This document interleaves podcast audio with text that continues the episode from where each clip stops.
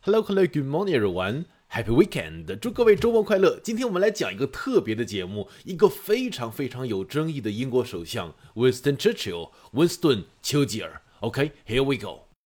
Although best known for his wartime leadership as prime minister, Churchill was also a Nobel Prize-winning writer and historian, a prolific painter, and one of the longest-serving politicians in British history.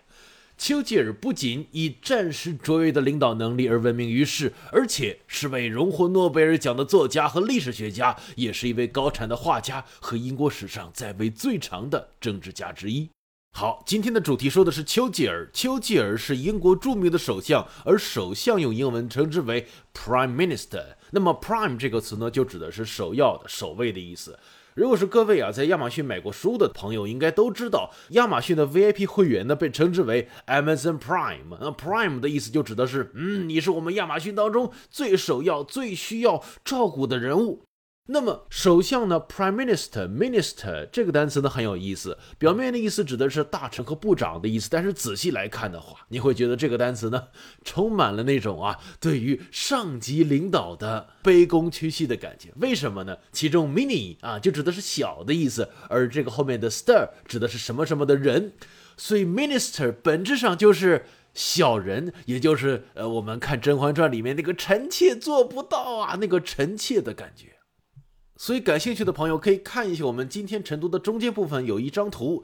丘吉尔首相在一九五零年代的时候，在面对伊丽莎白女王，当时呢，丘吉尔别看年龄很高，他也依旧保持着毕恭毕敬的态度，因为人家是 minister，也就是小人、大臣和部长的意思。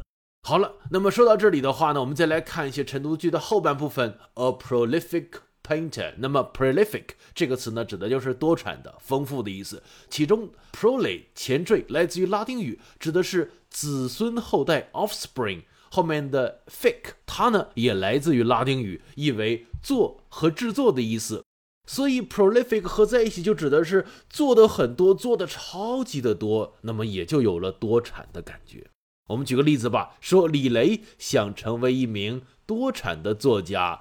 李磊 wants to be a prolific writer。好了，以上呢就是我们今天的晨读为各位带来的两个晨读知识点部分。那么今天我们的主题说的是丘吉尔，所以我们今天的后半部分，我们一起来去讲讲这位伟大的人物。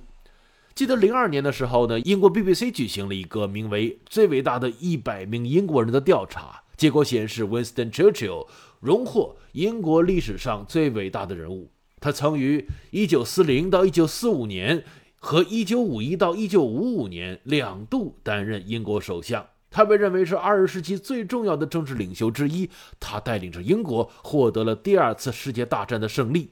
不过，总揽丘吉尔的一生，他也是充满了传奇和争议的。这位出身于英国名门豪族的大胖子，却一开始的时候根本对那种贵族的生活不屑一顾。刚刚踏出校门，就放弃了安逸舒适的生活，从古巴到印度，再到异国他乡的炮火硝烟中来去实现自己的人生价值。不过，就在丘吉尔的而立之年，他人生发生了一件非常有争议的事情。时间到了第一次世界大战。凭借丘吉尔的父母跟皇室的关系，丘吉尔在一战当中地位得到了迅速的攀升。到了一战期间，他成为了英国海军大臣。那个时候的丘吉尔啊，年少轻盛，认为自己无所不能。和这伟大的英国对比起来，那土耳其奥斯曼帝国就如同昨日黄花一般啊，马上就要倒闭了。虽然呢，土耳其当时跟英国啊有了一定的盟友关系。但是呢，丘吉尔啊，因为太过于年少气盛了，就故意挑衅英国和土耳其的关系，让没有什么作战经验的澳大利亚和新西兰军团在土耳其加里波利海滩强行登陆。结果呢，在人家主场上搞这种突然袭击，再加上本身澳新军团人家养袋鼠型，如果让他上前线去杀敌，不好意思，真的经验不足。所以啊。他们刚刚一登陆，这奥斯曼的土耳其军队啊，就给他来了个一锅端，最终呢，造成了英国在西亚地区的惨败。各位可以想象一下啊，现在的美国如果在越南再来一次失败的话，这对美国的脸面是有着多么大的损伤。这种感觉放在一百年前，就是英帝国在面对土耳其这样的遭遇。英帝国作为世界上最大的国家，怎么能被一个昨日黄花所击倒呢？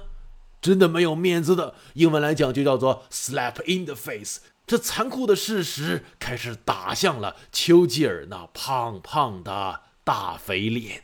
另外，更加有争议的是，土耳其的惨败让澳大利亚和新西兰极为不满。人家心想：大哥，您这不是在玩我一样吗？我在那里养着袋鼠，好好的，你让我派到前线去，结果呢，你刚刚一让我登岸，就把我派到了这么艰苦的战场。做大哥的一点大哥的样子没有，这个格局啊，就像硬币一样的小。所以呢，这件事情让澳大利亚和新西兰极为不满，也为后来的独立埋下了伏笔。而丘吉尔的瞎指挥，让他在英国的内阁丢尽了颜面。从此以后，哎，老子不玩了啊，闭门谢客，反思过错。但是随着二战的打响，丘吉尔发现自己又可以复出了，于是他迎来了人生的第二春。在面对当时张伯伦内阁的软弱无能，对于德国纳粹的绥靖主义，丘吉尔作为当时的保守党领袖，开始了他激昂的演说。他向人们保证，如果各位选我作为首相的话，我一定对纳粹实行铁腕政策。他那打了鸡血的演讲，让当时投降主义盛行的英国再一次的充满了斗志。但是战争总是有代价的。赢了战争，经济却面临着全线的崩溃。时间到了一九四五年，当时的大英帝国走在了又喜又忧的十字路口上。喜，我们击退了纳粹势力，我们让共产主义停止了向西欧的延伸；而忧，忧在，哥们儿，我们国家没钱了。对。经济现在出现了很大的问题，所以面对着如此的十字路口，究竟是为了帝国的颜面强行维持英帝国的大一统局面，还是跟各个殖民地好聚好散，我们各自安好呢？这吃糠咽菜的英国平民可不傻呀，他们过了六年的苦日子了。虽然丘吉尔领导了英国走向了胜利，但是聪明的英国人意识到，他根本不可能会给我们带来多么大的金钱财富。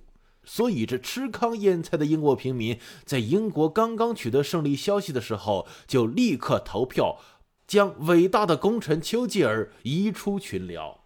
就这样，聪明的英国人在二战结束的时候就卸磨杀驴，让丘吉尔的保守党下台，让主张福利社会的工党领袖艾德里阻隔继任。于是，以后的英国走上了一条小富即安的道路。所以啊，评价起丘吉尔，很多英国人指责他说：“丘吉尔，你是英帝国的掘墓人。”但在二战之后，非殖民化已经成为了世界的潮流，而在四十年代末，英帝国在经济、军事上都已经难以为继，无法支付起所谓风起云涌的非殖民地战争。和曾经的殖民地好聚好散，不仅维护了英帝国王室的颜面，也为英国战后的经济恢复提供了喘息的机会。好了，以上呢就是今天为各位带来的周末特别节目，也是丘吉尔一生的传奇故事。希望您会喜欢。那么最后啊，也结合我们今天的晨读知识点，我们来翻译一句话怎么样？说袁隆平是一位多产的科学家。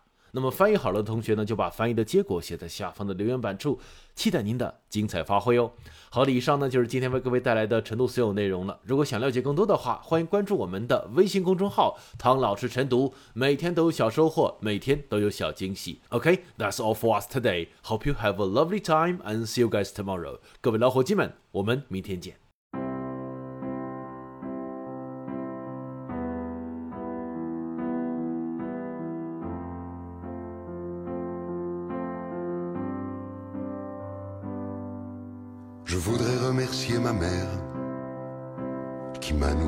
Qui m'a puni. Je voudrais remercier Molière qui n'a jamais reçu son prix. Dans cette cérémonie étrange où je suis nominé à vie, je suis ému, tout se mélange. Je me lève et je vous souris. And the winner is la vie. And the winner is l'amour. Je voudrais remercier ma mort pour faire preuve d'autant de patience, façon de conjurer le sort, d'avoir peur avec élégance. Je voudrais remercier l'ami qui sait mieux que moi qui je suis. Je l'embrasse et je lui dédie aussi. And the winner is la vie.